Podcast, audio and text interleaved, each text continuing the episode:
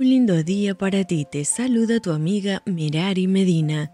Bienvenidos a Rocío para el Alma, Lecturas Devocionales, la Biblia, Números, capítulo 13. Y Jehová habló a Moisés diciendo, Envía tú hombres que reconozcan la tierra de Canaán, la cual yo doy a los hijos de Israel, de cada tribu de sus padres, enviaréis un varón, cada uno príncipe entre ellos,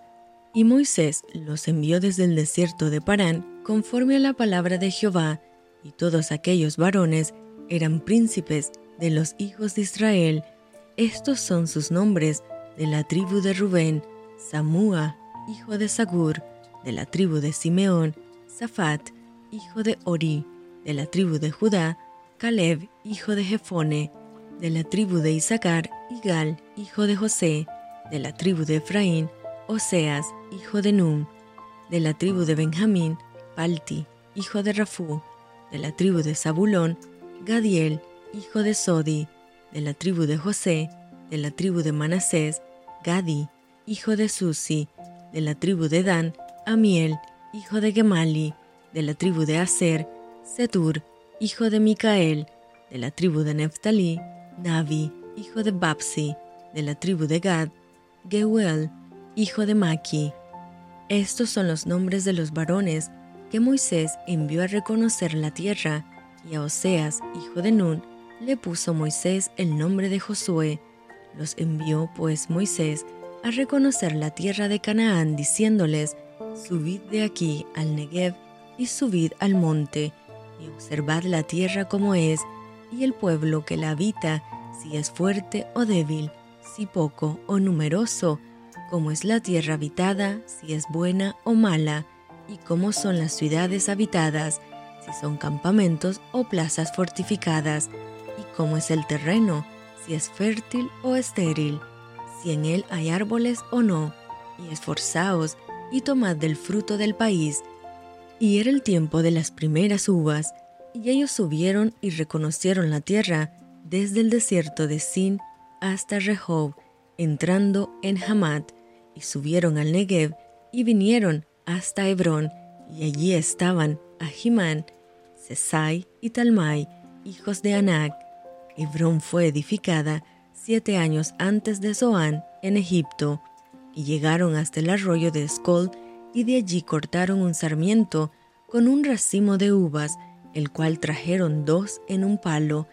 y de las granadas y de los higos, y se llamó aquel lugar el valle de Escol, por el racimo que cortaron de allí los hijos de Israel,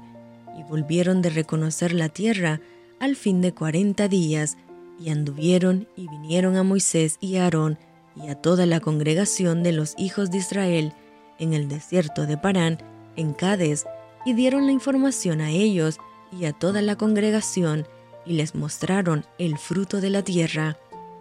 Y les contaron diciendo, nosotros llegamos a la tierra a la cual nos enviaste, la que ciertamente fluye leche y miel, y este es el fruto de ella. Mas el pueblo que habita aquella tierra es fuerte, y las ciudades muy grandes y fortificadas, y también vimos allí a los hijos de Anac. Amalek habita el Negev, y el Eteo, el Jebuseo y el Amorreo habitan en el monte, y el Cananeo habita junto al mar, y a la ribera del Jordán. Entonces Caleb hizo callar al pueblo delante de Moisés y dijo, Subamos luego y tomemos posesión de ella, porque más podremos nosotros que ellos. los varones que subieron con él dijeron, No podremos subir contra aquel pueblo, porque es más fuerte que nosotros. Y hablaron mal entre los hijos de Israel de la tierra que habían reconocido, diciendo, la tierra por donde pasamos para reconocerla es tierra que traga sus moradores, y todo el pueblo que vimos en medio de ella son hombres de grande estatura. También vimos allí gigantes, hijos de Anac, raza de los gigantes, y éramos nosotros, a nuestro parecer, como langostas, y así les parecíamos a ellos. Y esto fue Rocío para el alma te envío con mucho cariño, fuertes abrazos tototes y lluvia de bendiciones.